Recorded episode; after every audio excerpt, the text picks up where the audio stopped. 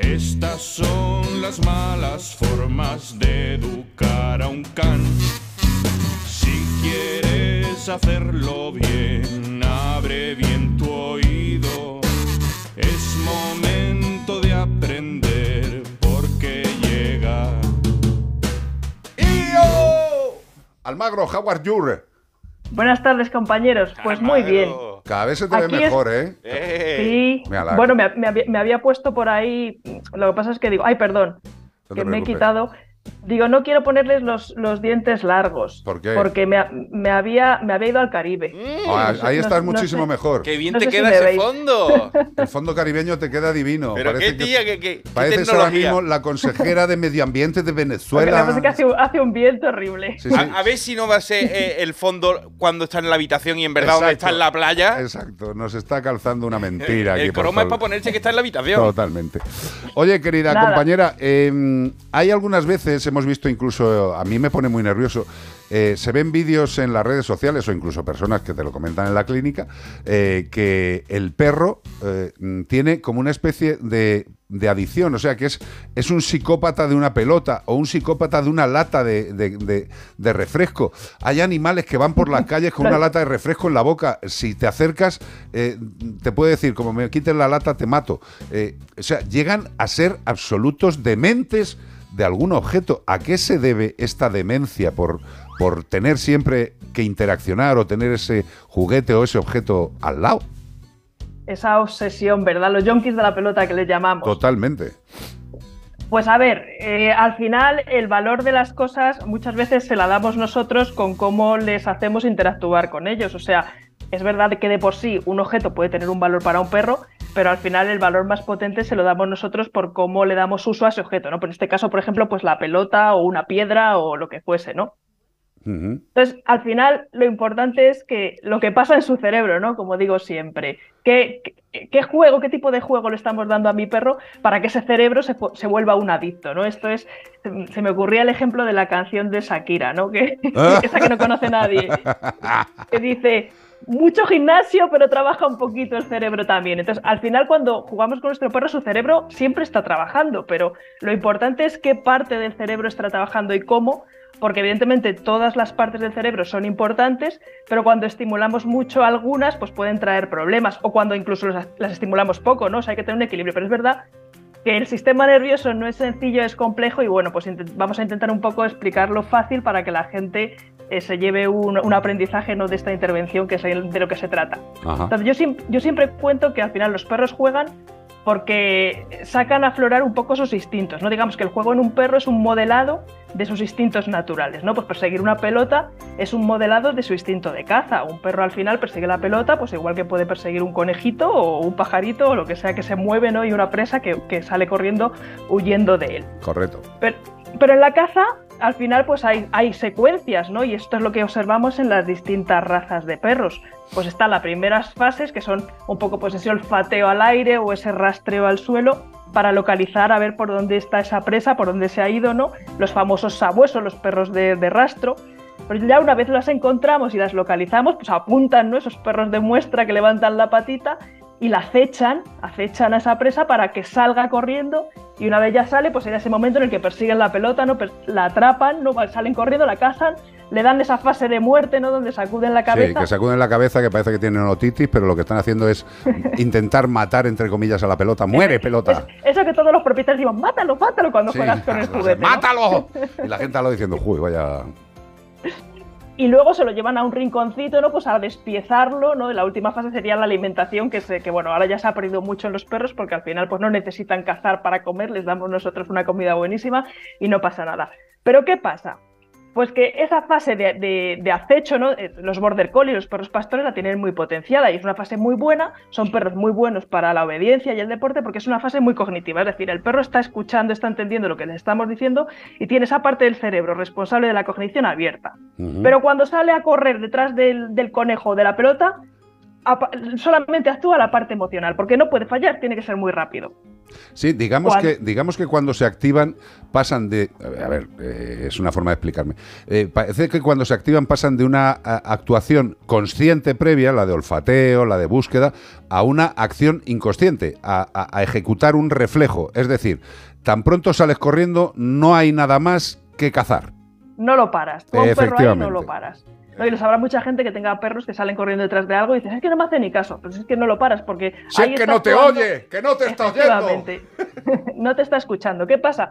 Pues cuando al final le damos mucha actividad esta al perro, pues está entrenando mucho esa parte que no piensa mucho, no mucho gimnasio, ¿no? Pero trabaja un poquito Y poca el lectura, cerebro sí. también. Ujú. ¿Y qué pasa además? Pues que aparte se activan otra serie de neuronas, ¿no? De circuitos neuronales que están muy relacionados con el placer, porque oye, atrapar la pelota es algo muy que me gusta mucho y venga otra vez, otra vez, otra vez, esa recompensa, ¿no? Lo consigo, otra vez, otra vez, otra vez. Y al final eso genera una- un neurotransmisor que se llama dopamina, que seguro que a la gente le suena, porque las neuronas que actúan se llaman dopaminérgicas, son las que lo segregan, Exacto. y entonces eso hace que, que aparezcan esas adicciones, porque oye, me encanta, me gusta mucho y lo necesito. Y entonces Lo- por eso decimos, son junkies de estos. No, totalmente. de- Eh, eh, es que hay un ejemplo que a mí es el que me pone de los nervios. No me acuerdo, es un perro pequeñito. No sé si era un Beagle o algo similar. eh, o o un Basset, fíjate, no, no me acuerdo. Pero que está en una casa, un pasillo largo y tiene el lanzador este de pelotas. ¿Vale? Y el perro, ese, ese no es que sea yonki, o sea, ese animal, ese animal tiene ya el vicio instaurado en el cuerpo. Porque lo único que hacen todo el día es ponerse al lado de la máquina que le lanza la pelota para salir corriendo por la pelota y volver a echarla, que la echa él en el recipiente para que se la siga tirando. Y es un bucle de vicio.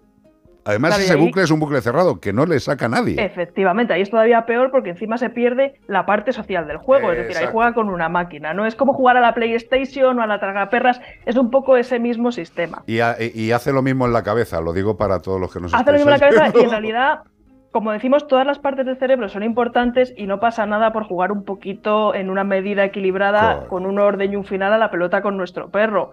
Incluso no pasa nada por jugar con una pelota de tenis, que hay mucha gente ¿no? que es muy radical, de, "Ah, es que se le liman los dientes. Hombre, un poquito de sentido común, ¿Que ¿vale? se le Todo en exceso.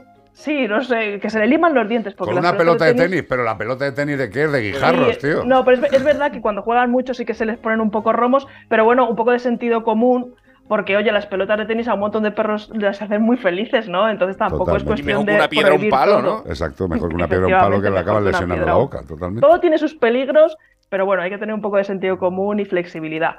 Entonces, al final, pues jugar a la pelota no tiene por qué ser una cosa horrible, pero es verdad que si le podemos plantear a nuestro perro distintos tipos de juegos, saber que como vienen de sus instintos primarios, que son pues sobre todo el tema social, pues no le pongas una máquina para que juegue con él, juega tú con él, oye, que para eso estás, ¿no? Y coge un juguete porque si no igual te hace daño, ¿no? Porque al final pues tienen más fuerza que nosotros, los dientes, el estilo de juego es diferente, entonces un juguete te permite que puedas exceder, el perro sobre todo se pueda exceder y no nos haga daño.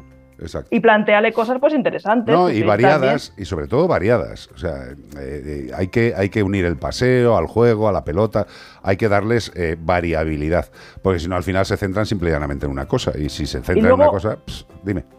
No, una cosita interesante que os quería decir, porque acaba de publicarse hace muy poquito, es que también se ha comprobado ahora que estas neuronas dopaminérgicas ¿no? que generan dopamina hacen que, se, digamos que cuando actúan mucho, dificultan el aprendizaje. ¿Vale? Entonces al final los perros que tienden a ser muy yonkis de la pelota, pues van a terminar pareciendo más tontos de lo que son porque tienen estas vías cognitivas más delgadas y entonces tienen más dificultades en aprender otras Claro, cosas. digamos- Así que si queréis perros listos, Variación. Un juego un poquito, exacto, efectivamente. variación. Hombre, eh, yo creo que todos lo entendemos. O sea, si tú eres una persona que por lo que sea tienes alguna algún entretenimiento, vamos a decir algún entretenimiento, yo qué sé, la lectura, eh, los videojuegos, el deporte, y eres obsesivo con esos temas, al final es un problema. Eh, es un problema tan grande como el que puede tener el perro. O sea, si a ti te gusta leer, pero estás todo el día leyendo, todo el día leyendo y no tienes Ah. ningún contacto con el mundo, tienes un problema. Julio Cortázar, los, los médicos de niños les retiraron los libros. Ahí tienes. Porque tenía una obsesión y estaba perdiendo la vista y todo. Pues fíjate. Eh, como dicen los sabios mayores, todos los excesos son malos y se pagan. Hombre, efectivamente. Oye, y, y quiero decirle una cosa a Iván, Dios. Porque es que he estado viendo una peli, Iván, y tú ya lo sabes, ¿Cuál? pero yo es que antes me dedicaba a la taxonomía, que es básicamente unir cosas que se parecen, Sí. y he encontrado un doble tuyo. Ah, ¿quién? Dios. Espérate, este, que- que Eh, esto es un momentazo. ¿Español, americano? Americano. Español, bueno, creo que es español. Hay una película ahora Sí. que además ha ganado premios, buenísima, que tenéis que ver, donde sale este actor, que Ajá. yo ya me sé el nombre para ver si lo adivinas, Sí. y sale otra actriz que se llama Verónica Chegui, que por cierto iba conmigo al cole de pequeñita, Ajá. y, y sales tú, que es que me recordaba mucho a ¿Quién ti. será? Digo, mira, ¿Quién será? que- ¿Quién será? Espero que no sea. ¿sabes quién es, no? Pero no sé. Que, No sé, no sé quién es. perdido. ¿No? No. Bueno, A ver si, a ver si es quien pienso, a ver.